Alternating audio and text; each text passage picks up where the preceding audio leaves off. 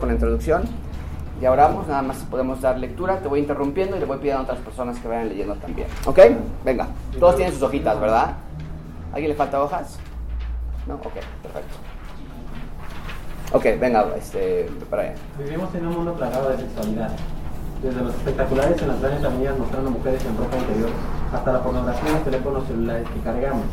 Pero en realidad ese no es el problema. La sexualidad en sí no es algo malo.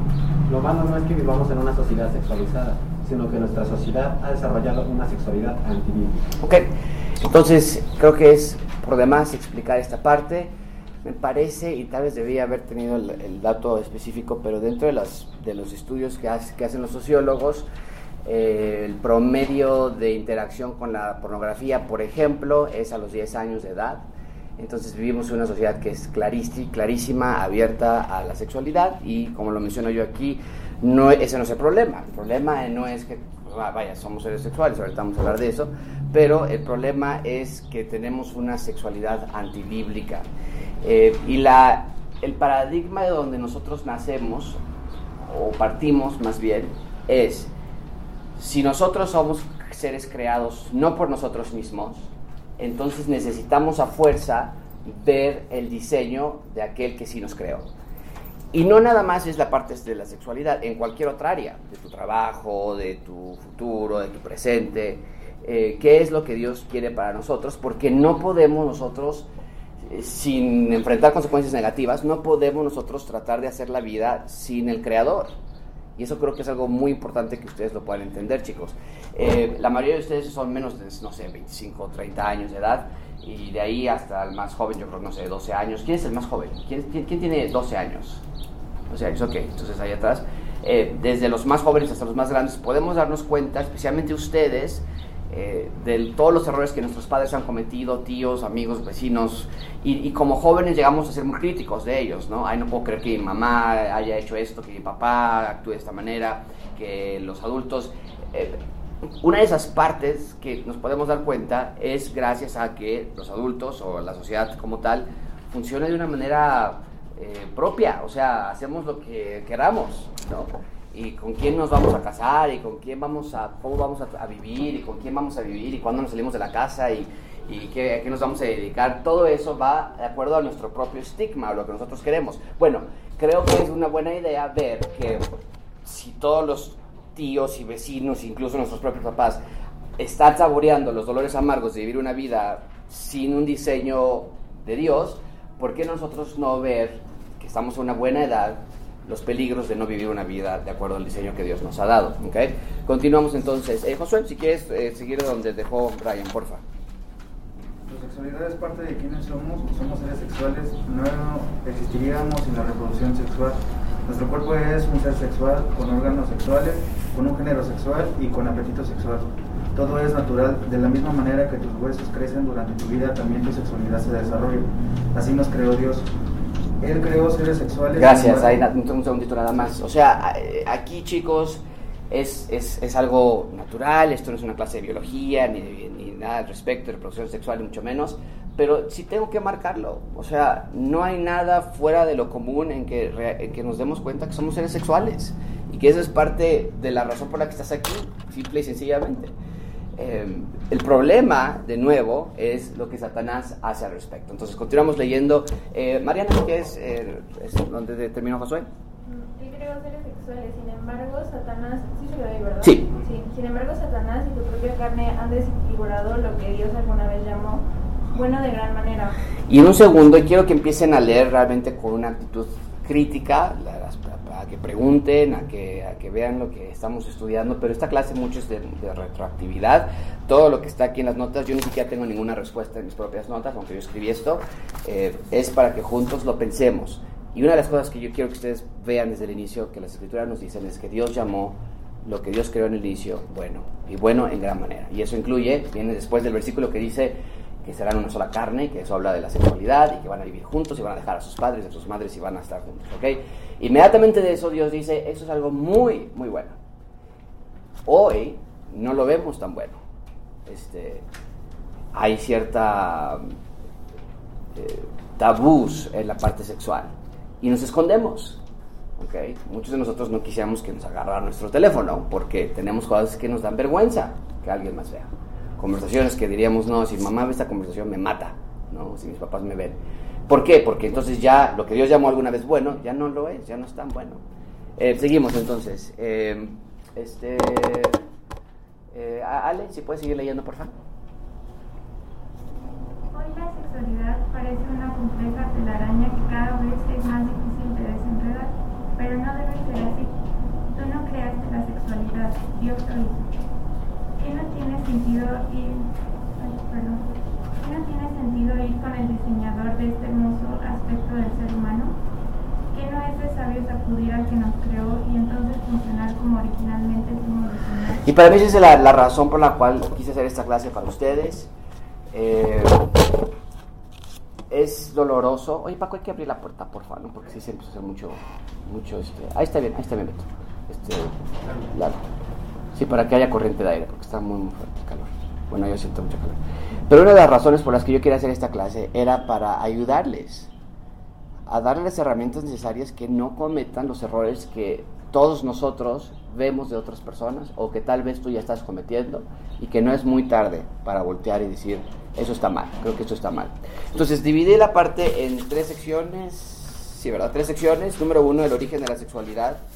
Número dos, la desviación de la sexualidad. Y número tres, identidad sexual. Entonces vamos a tratar tema por tema, ¿ok?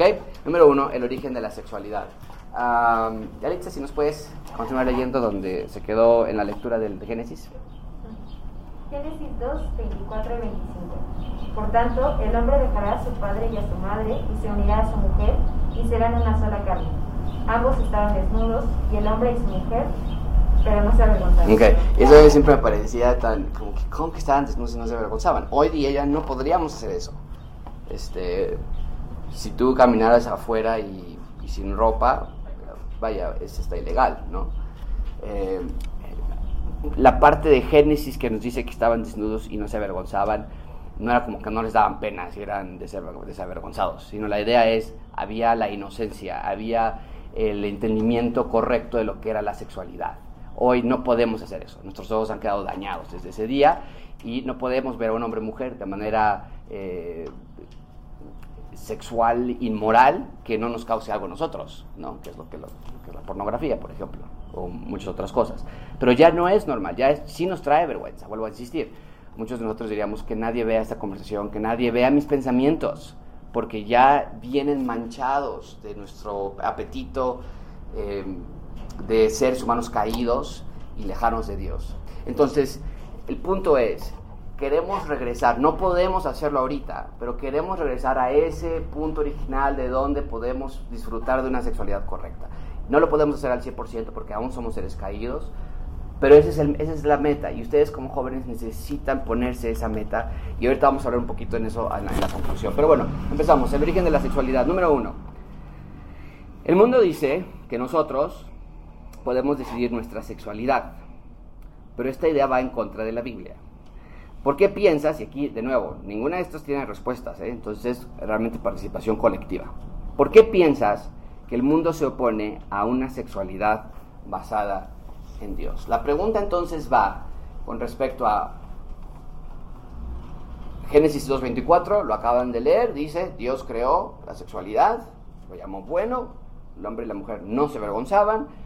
Hoy nos dice el mundo, no, tú puedes elegir tu sexualidad en todos los aspectos, tu orientación, tu identidad, tus gustos, tu edad, lo que quieras hacer.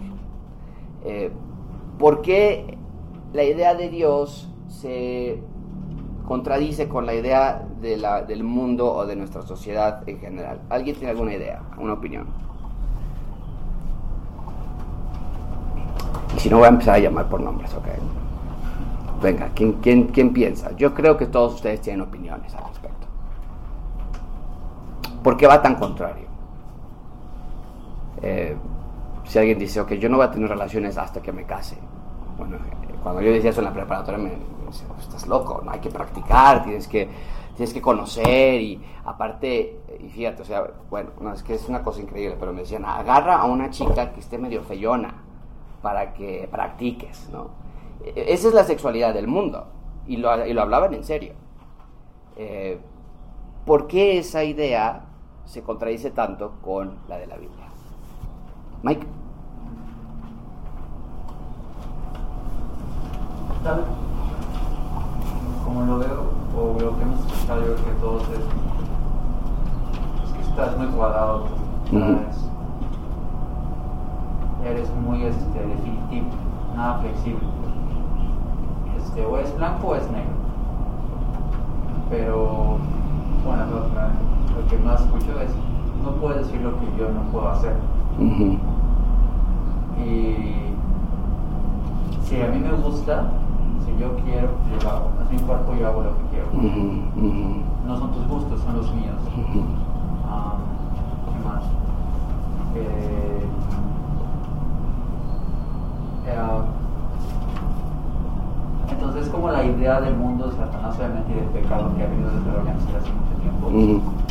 De no está mal si es lo que te gusta, siempre y cuando no sea este consensual o Sí, que sea, que debe ser consensual. Ajá. O sea, puedes hacer lo que quieras, cuando quieras, donde quieras, donde sea, pero si no la otra persona lo quiere, ahí está mal. Ah, sí, sí. Este, pero es, yo pienso que, son- que ahora nosotros nos ven como muy cuadrados respecto a eso y dicen está bien, no, no es como que esto es malo, pero no, pero yo también estoy bien. Entonces, estoy tratando de Sí, no, no, no. Y, y, ah, bueno, ahora, tal vez yo diferiría ahí contigo un poquito en la última que dijiste. Todo lo demás me encantó, es exactamente la realidad. Es a mí me gusta, yo lo siento, no le estoy afectando a nadie, mi pareja quiere, mis parejas quieren, lo que sea. Eh, pero yo creo que, no, yo creo que, yo creo que sí hay una parte donde dices, no, tú estás mal al ser tan cuadrado.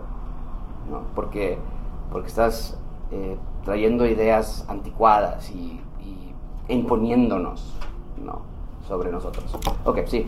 Bueno, ahí también me gusta como un concepto extraño de que la sociedad dice que todas las opiniones participan, pero cuando se trata específicamente de un argumento bíblico no entra. Sí. Yo lo vivía mucho en la escuela porque tenía como materias de bioética donde pues, el mismo concepto de bioética englobaba todas las ciencias y artes para formar una opinión, pero la mía no entraba, no se como una bíblica. Ujú. Entonces, yo creo que ahí es el pecado del hombre queriendo expulsar por completo esa, esa relación que tiene con Dios. Y eso es lo que lleva a cada persona a querer hacer todo lo contrario a lo que Dios quiere para su vida. El pecado, la naturaleza del ser humano una vez caído es rechazar a Dios por completo. E eso incluye su concepto sobre la sexualidad. Sí, sí, totalmente. Eh, ¿Alguien más? Ahí atrás, Aldo. Ah, porque ahora estamos contigo. Pienso igual que por causa del pecado que el hombre se revela contra cualquier cosa que Dios le llame bueno o cualquier mandamiento de Dios. Al final es el, el mismo pecado dentro de nosotros que nos lleva a oponernos a lo que Dios manda. Claro. Y, y- y la, y la palabra pecado, yo te voy contigo, Cintia, es, es correcta, esa es la, la parte verdadera. También yo, y quiero retomar un poco lo que había dicho Mike hace un minuto, en realidad, chicos, a nosotros ser seres sexuales, tenemos ese deseo natural en cada uno de nosotros. Eh, entonces, la pregunta dice, ¿por qué piensas que el mundo se opone a una sexualidad basada en Dios? Porque ante nuestra perspectiva, lo que Dios quiere inhibe o, o limita lo que mi cuerpo quiere. ¿no? Al final de cuentas yo creo que va mucho, y lo que decía Mike es que es lo que yo quiero. Y ante ese argumento no puedes, no puedes pelearle a nadie más. Cuando alguien me dice a mí, es que yo quiero, y yo asumo las consecuencias, todavía me dicen, eh, eh, ya, ya le puedes decir del pecado de Adán y Eva lo que quieras, pero ya no puedes porque el, el deseo del cuerpo te llenó por completo. Y eso, eso va en la idea que, que Dios me limita muchísimo a mí en lo que yo quiero y lo que yo necesito. Sí, sí. Yo lo estaba pensando en, o sea, va un poco ligado como lo que dice Mike, pero por ejemplo, eh, la gente que no cree en Dios no tiene a alguien a quien no, no cree, no, o sea, no basa su vida en eso. Entonces, si tú no, si tú no crees en un Dios que te creó y que te creó a ti como mujer o como un hombre y que te dice se van a unir en carne pero en el matrimonio, o sea, te pone como un pero, ¿no? O sea, sí, el sexo es bueno, sí, el amor es bueno, pero en el matrimonio, ¿no? Entonces como que es como de, ah, o sea, la sexualidad no es mala, ¿no? Y entonces como que siento que el ser humano como que dice, ah, no, es que es eso, ¿no? Como de, yo voy a hacer lo que yo quiero porque a mí nadie me dice qué hacer. Porque si la gente no cree en Dios, o sea, va a decir, no, ¿quién es Dios? ¿No? ¿Quién Claro. es Él como para decirme lo que yo puedo o no puedo hacer? Claro. Entonces siento que ahí está. Perfecto, totalmente, totalmente. Muy bien. No nos movemos porque si no nos vamos a atrasar. Número dos, ¿qué piensas de la frase estaban desnudos pero se avergonzaban? ¿Y qué nos dice el hecho de que ahora sí nos avergoncemos cuando estamos desnudos? Eh, ¿Alguien? Eh, no lo tengo bien pensado, pero yo. Sí. A ver, para empezar, cuando dice que no se avergonzaban, pues eso fue, en contexto, fue antes del pecado. Entonces, como no había algo malo, pues algo malo, es malo, ¿no? Claro. Ahora, eh, ahora nos avergonzamos porque, pues como ellos se avergonzaron cuando hicieron pecado, se dieron cuenta que estaban desnudos, que no había nada que los tapara. Así nosotros, ¿no? O sea, yo por ejemplo, si estoy ahorita sin camisa, me daría mucha pena. Claro. Y pues yo creo que cualquiera también, ¿no? Mujeres. Sí, sí, totalmente. Y, va más allá, eh, es exactamente lo que dices, y va más allá, no nada más como que estaban en un periodo ellos de, de, ceguera, ¿no? Que dicen, ay, quién sabe qué está enfrente de mí, sino que lo veían como Dios lo formó y que un día lo vamos a ver así también. Y no significa que vamos a estar, eh, los, los que somos salvos y los que vamos a estar en el reino de Dios en el futuro, eh, va- vamos a ver de nuevo la sexualidad como tal, no lo vamos a ver de una manera como lo vemos ahora.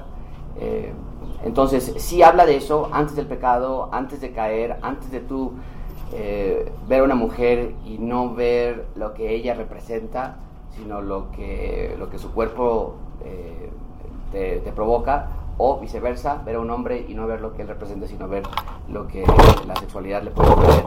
Eso es antes de. ¿no? Entonces, antes de eso, eh, había una, una pureza en la sexualidad. Eh, lo que ahora provoca que y, y- y aquí, chicos, sí hay una teología que le llamamos la teología de la, de la vestimenta, porque este versículo nos dice, ok, el hecho de que tengamos ropa hoy día, simplemente el hecho de que tengamos ropa hoy día, habla de nuevo de que estamos de acuerdo, de que somos seres pecadores y que queremos protegernos, no queremos que nos vean como somos. Eh, eso, eso ocurrió en este momento, de hecho, cuando Dan y Eva pecan, se visten ellos, ¿ok?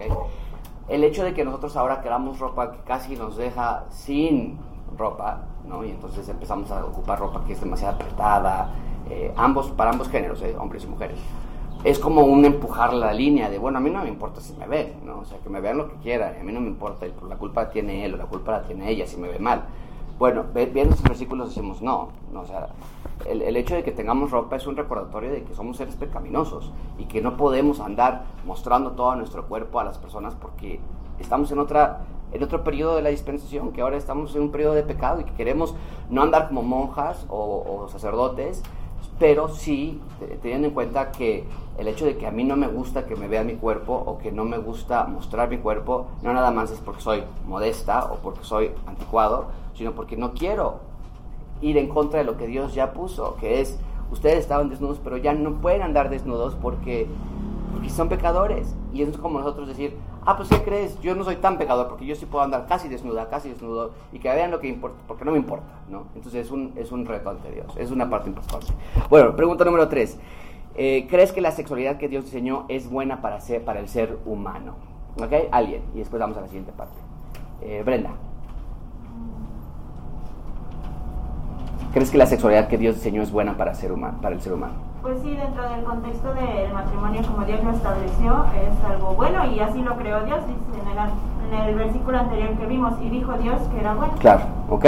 Ahora, la siguiente parte. ¿Crees que la sexualidad que el mundo enseña es peligrosa para el ser humano? Josué. Este, pues sí, ¿no? Porque ya desde un principio ya está corrompida, ya no es lo que tendría que ser. Ok. Y más básicamente llevamos a todo lo que vemos en la actualidad, ¿no? Que también, por ejemplo, lo, lo que hacen los este, sacerdotes, lo que hacen algunos hombres con hombres, cosas así, ¿no? Ya es pura corrupción. ¿no? Sí, y, y yo vuelvo a enfatizar, lo vamos a ver al final, pero los deseos. Los deseos de que decía Mike, me gusta, me atrae, y ante eso ya no hay atención. Es peligrosísimo, chicos. Es demasiado peligroso. Denigra al ser humano a una posición que no tendrías que llevar. El hecho de que, de que eh, la sexualidad que el mundo enseña es diviértete, divierte a otros, disfruta, disfruta de ti y disfruta a otros, es, una, es lo más peligroso O sea, es como decirle a un niño que vaya al, al, al y que agarre lo que quiera. Eh, es muy peligroso, demasiado peligroso. Eh, cuando ustedes... Sí. Yo creo que también, este, bueno, sobre, lo de, eh, sobre la segunda pregunta, yo creo que cuando hay, este, cuando ocurre, ¿no? Esa parte, yo creo que hay una conexión muy grande entre los seres humanos. Entonces al final hay personas, hay, bueno, hablo de los dos, tanto hombres como mujeres, que solamente buscan como un momento de pasión, desgraciadamente, y una de las dos personas siempre va a, tener, eh, va a terminar lastimada.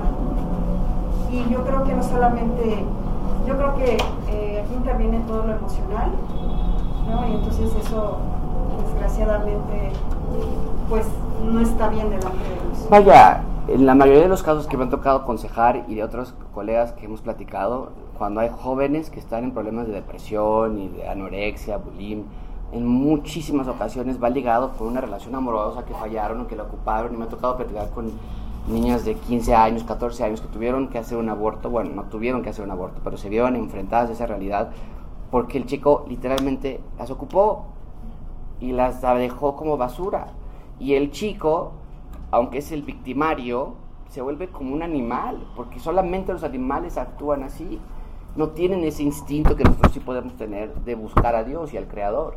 Y, las mujeres se, denigran y son denigradas a un, a un, un objeto, a un objeto de pasión aun cuando en nuestra mentalidad tan, también se va obscureciendo más y digamos, yo, con, yo tenía mis amigos que me, yo le decía, oye, pero es que no está bien que te toquen de esa manera. O sea, si tú escucharas a cómo habla de ti cuando termina contigo en nuestros grupos y, y, la, y, la, y la mentalidad obscurecida de nuevo, la defensa del ser humano es, lo que me decían mis amigas, por ejemplo, era, a mí no me importa, o sea, yo, yo, a mí me hizo sentir bien, no es lo que decía Mike. A mí me gustó y, y, ya, que él diga lo que quiera decir. Pero no es cierto. Eso simplemente te lastima, te, te hunde y es peligrosísimo. Chicos, es demasiado peligroso y ahorita vamos a hablar un poquito más de eso. Uno de los peligros, obviamente, que trae son todas las desviaciones de la sexualidad. Vamos a ver algunas de estas desviaciones. Número uno, fornicación. Ok. ¿Cuál es el principio bíblico de la fornicación o en contra de la fornicación? El principio bíblico de la fornicación es el sexo es solamente para el matrimonio. Es el principio bíblico. El sexo solamente es para el matrimonio. Si quieren escribirlo ahí en sus notas. Si alguien tiene, le falta plumas, avísanos si tenemos plumas, ¿verdad, Paco? ¿Quieres una plumita? El sexo es simplemente para el matrimonio. ¿Cuál es el principio del mundo? ¿Qué es lo que el mundo nos dice? ¿Cómo? Bueno, sexo libre, ¿no? Pues lo que quieras. Exactamente. Entonces vean cómo está una en oposición con la otra.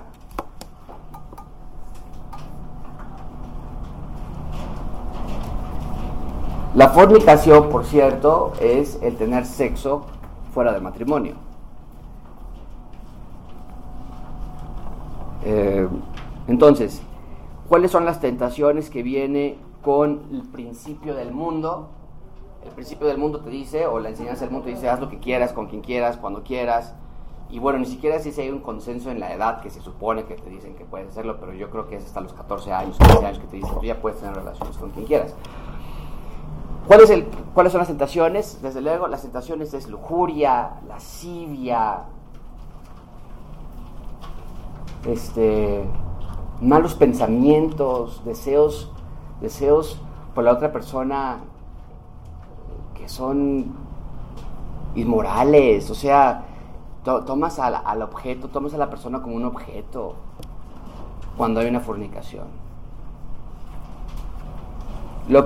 Una de las primeras cosas que se discutían entre los círculos cuando yo tenía eh, eh, amigos en la preparatoria y en la universidad, este, era, si vamos a empezar a andar, pues dime qué piensas tú, ¿no? O sea, si quieres que tengamos relaciones ya o nos esperamos tantito. Ok, eso nos indica por completo que el principio del mundo pues es ese, ¿no? O sea, si vas a andar con alguien, pues dime qué podemos, hasta dónde podemos llegar, ¿no? Y, y teníamos muchos casos en los que yo llegaba a tener amigas que me decían, mi novio me dejó porque no quiero yo tener relaciones todavía. Eh, y yo le dije claramente que yo no quiero tener relaciones antes de casarme y él me dijo, bueno, pues aquí, está, aquí se acabó entonces. Porque lo que se busca muchísimo es el placer sexual, obviamente.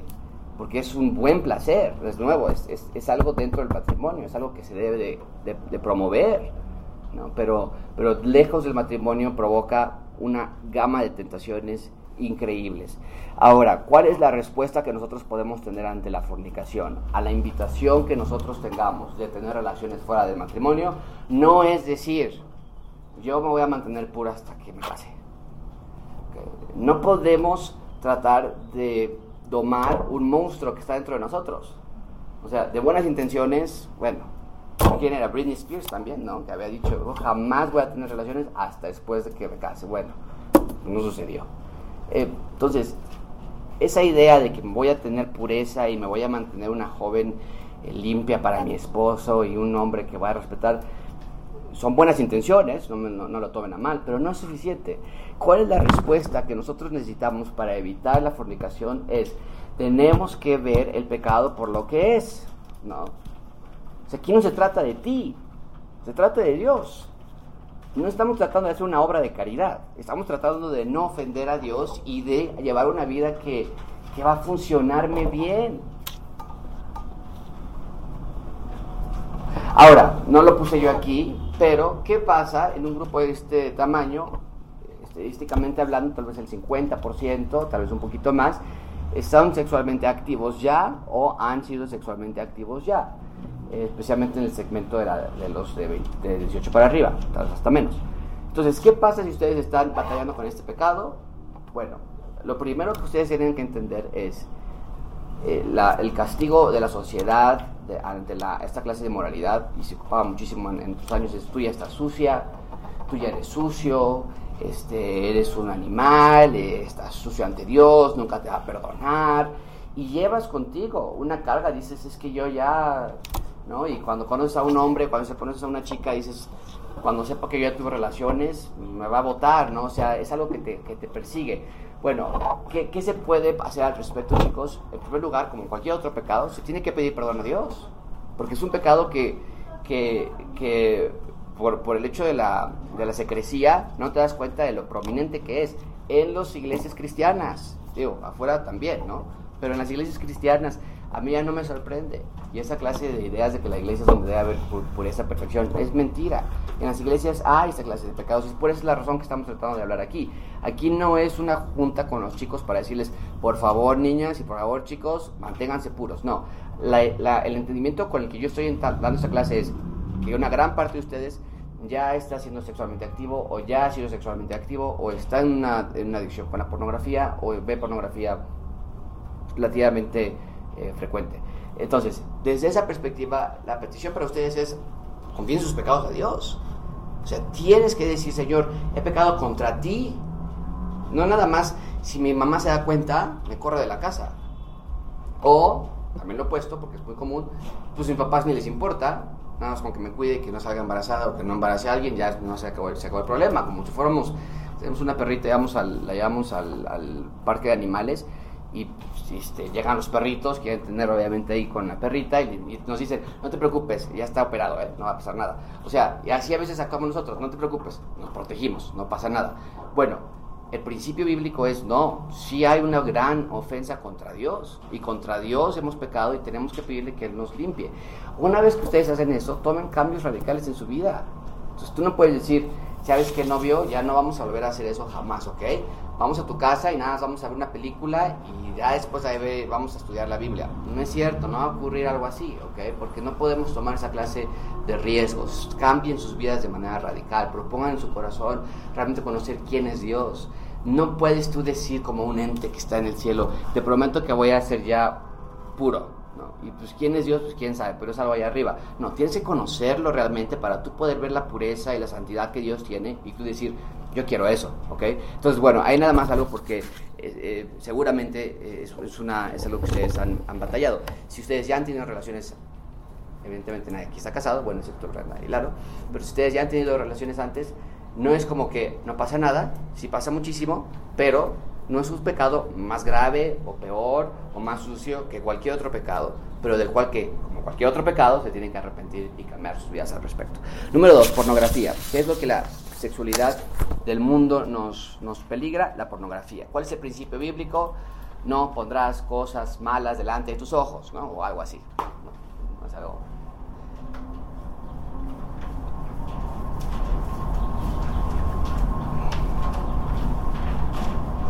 ¿Cuál es el principio del mundo? Y aquí me parece una de las cosas más antagónicas del Me Too Movement y de eh, que en Estados Unidos le llaman cancel culture, que es cancelar todo lo que es inapropiado y demás. Y la pornografía para mí es una de las industrias más denigrantes para la mujer.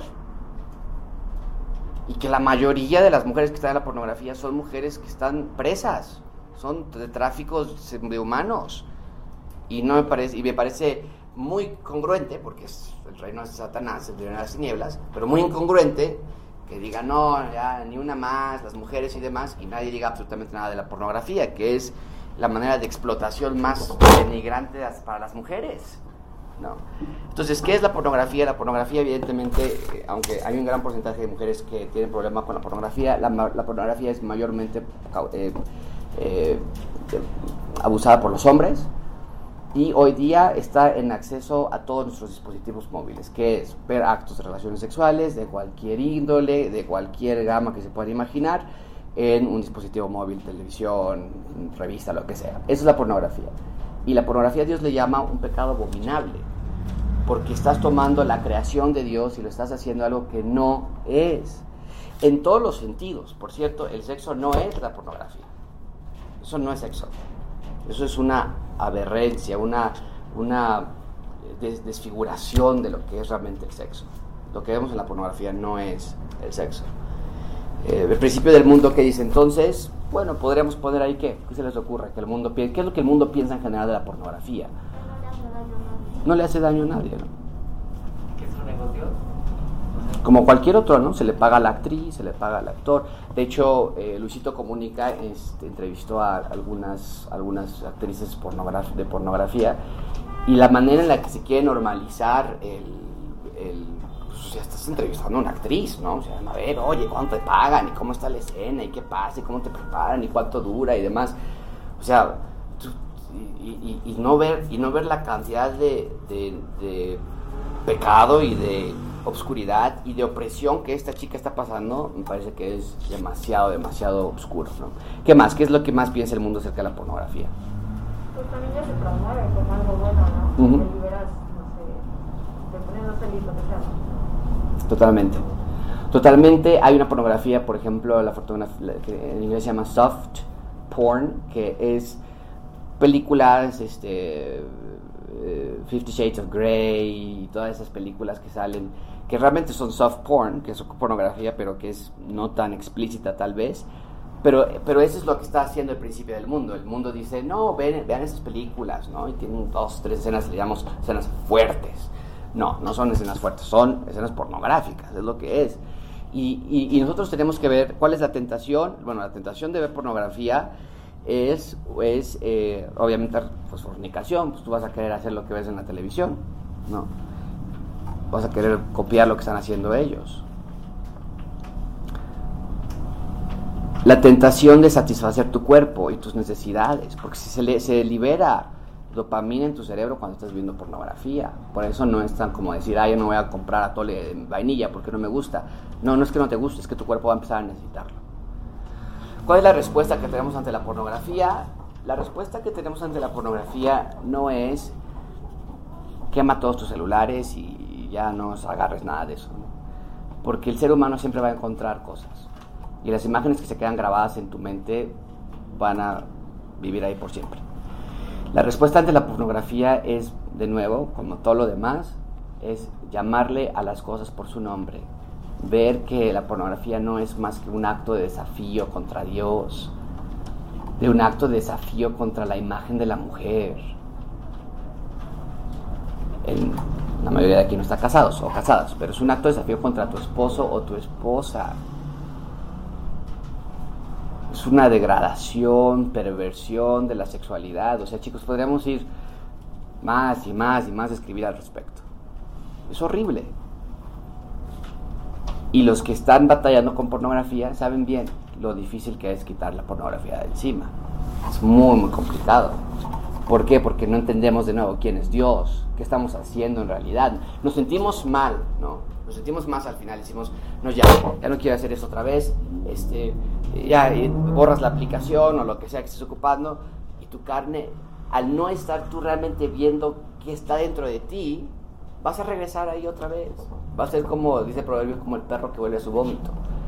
Eh, y queremos realmente ver, a ver, ¿qué estoy haciendo? O sea, cuando estoy viendo esto, ¿qué es lo que está pasando frente a mis ojos? ¿Qué está pasando en mi mente? ¿Qué estoy haciendo contra Dios?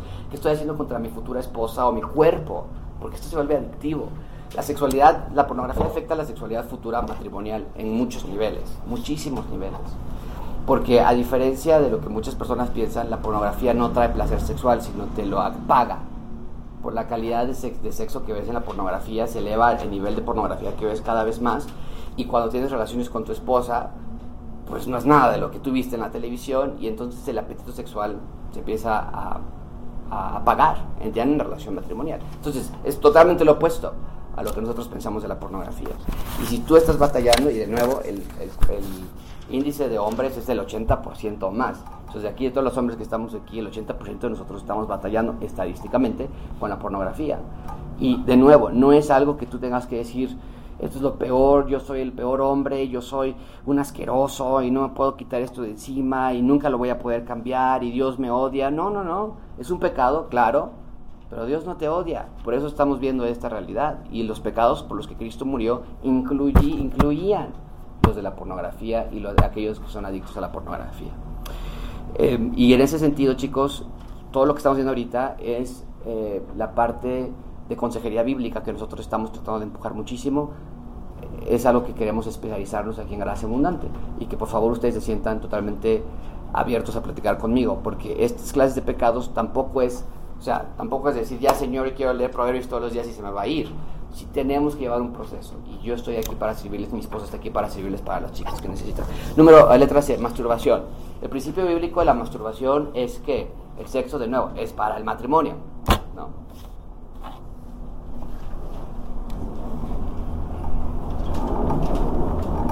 el placer que trae el sexo es para el matrimonio. Y particularmente, mucha atención con esto, chicos. El, placer del sexo es para la pareja, no para ti. Y, el apetito sexual del hombre es muchísimo mayor al de la mujer, especialmente cuando están casados. Siempre va a ser así. Y es algo que tenemos que platicar nosotros muchísimo. Nosotros, nosotros tenemos que recordarle al esposo, las relaciones sexuales no son para ti, son para tu esposa también. no te puedes quejar, no te puedes de que es que mi esposa no quiere tener relaciones conmigo todos los días como yo quisiera, o eh, bueno, es que la relación no es para ti, es para tu esposa, tú quieres servirle a tu esposa, la esposa quiere servirle al esposo, es así como Dios lo diseñó. La masturbación es totalmente lo opuesto, es para mí, el placer es para mí nada más, es lo que el mundo dice. El principio del mundo de la masturbación es busca tu propio placer. Y bueno, se esconde detrás de muchísimas otras cosas, ¿no? Bueno, así ya no tienes que tener relaciones sexuales, o me masturbo, entonces ya no tengo que ver pornografía, eso es mejor que ver pornografía, o eso es mejor que, tener relaciones sexuales. No es cierto. No es cierto, es el mismo pecado. Estamos viendo todos los pecados que van de la mano, que es el placer para mí, mi propio deseo, Em, las tentaciones que la masturbación trae consigo, bueno, pues es pornografía en muchísimos de los casos. Es un exceso del apetito del desarrollo, del, un exceso del apetito sexual, estar, al, que, al, tú tener una vida de masturbación. Y, es y la tentación también es de adicción. O sea, eh, me ha tocado ver casos en donde realmente son adictos a eso y no pueden dejarlo con la gracia de Dios y mostrándoles de nuevo el propósito del sexo y el propósito del placer y el propósito de la reproducción sexual. Todo eso empiezan ellos a ver, bueno, si es, y, con la ayuda del Espíritu Santo empiezan a ver ellos, esto está mal, o sea, no estoy haciéndome bien. Eh, y bueno, el índice de la masturbación que está en el noventa y tantos por ciento de los hombres y un porcentaje por ahí también por las mujeres. Entonces, dentro del grupo que estamos aquí, seguramente ustedes están batallando o han batallado con la parte de la masturbación y la respuesta es lo mismo, lo mismo. Ahí que la respuesta es pedir a Dios que te dé ayuda a ver quién es Él y qué estás haciendo cuando estás masturbándote.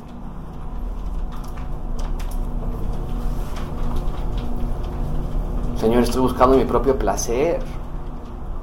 Estoy buscando mi, Estoy viendo en lo que tú creaste el método por el cual yo me voy a divertir y entretener por unos cuantos segundos.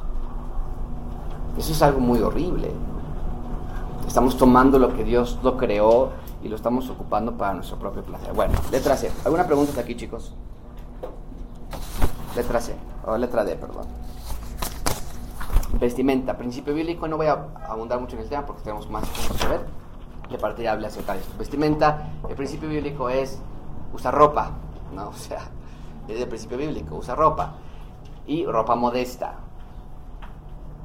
Y la modestia, bueno, pues tiene mucho, muchas líneas que se pueden marcar, pero el principio que nosotros ocupamos en gracia abundante es modestia, que sea algo que es eh, agradable a los ojos de Dios, con lo que te pones. ¿no? Eh, no querer llamar la atención para ciertas partes de tu cuerpo nada más, no querer llamar la atención de amigos eh, por medio de tu vestimenta. Este, y, el mundo ha tratado de suavizar este tema, chicos, pero yo, yo crecí en escuelas públicas toda mi vida yo tenía muchísimas amigas en donde nosotros hablábamos y amigos también y donde pues, las chicas decían, aquí es que ese cuate caiga por mí, vas a ver, mañana voy a venir con tal blusa, voy a venir con tal falda y vas a ver que me lo amarro. Entonces, sí hay una realidad, aunque yo también estoy de acuerdo que el problema es el, la mente del hombre, obviamente, ¿no? Eh, pero también hay una realidad en que la mujer ocupa sus ropas para ciertos, para ciertos propósitos. Si ese es tu caso, no lo hagas ya más, no lo hagas ya más. No tiene ningún caso y no es, una, no es algo agradable a Dios. El principio del mundo es ponte lo que tú quieras, ¿no?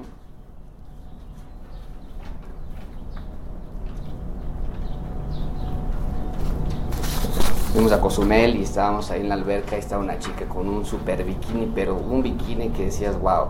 Los niños la ven y me voltean a ver y dicen, papi, no, casi no trae nada de ropa. Ellos en su inocencia, obviamente, pues no entendían. Y ya volteo a ver, sí, no, sí es cierto, no tiene casi nada de ropa. Pero la idea es esa, o sea, yo quiero disfrutar mi cuerpo y me vale lo que otras personas piensen. Quiero mostrarme, quiero buscar esa línea entre, entre vestimenta y pues no vestimenta, ¿no? Y nosotros tal vez no lleguemos a ese extremo, pero sí está esa realidad ahí.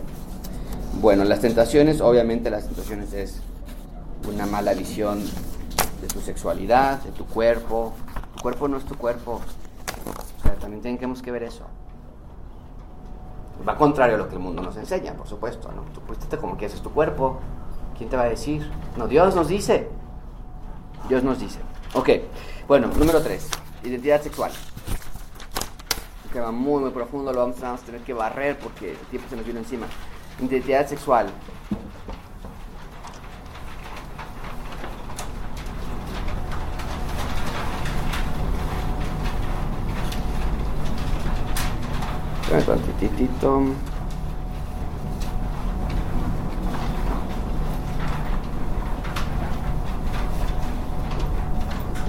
Identidad sexual, número, número 3 y letra A, sistema binario. Hey, can you connect and tell them that I'm in uh, class? Oh, okay. Okay, thank you. Yeah, I do. Bye. Thank you. Ok, número 3, identidad sexual, sistema binario. ¿Quién es y quién lo creó? Bueno, esto está hablando del sistema binario de géneros, hombre y mujer. ¿Qué es? Es dos sexos, dos géneros, mujer, hombre, Dios lo creó. Punto, no hay más. Biológicamente es imposible probar lo contrario. No se puede. En los años 90 más o menos empezaron a decir que había teorías en que había un gen que provocaba la homosexualidad o demás. Es hoy día totalmente comprobado que no fue así, entonces hoy nos movemos ya de, bueno, ok, no es algo biológico, pero es algo químico, es algo emocional, es algo, bueno, el punto es entonces, hay dos géneros, Dios lo creó,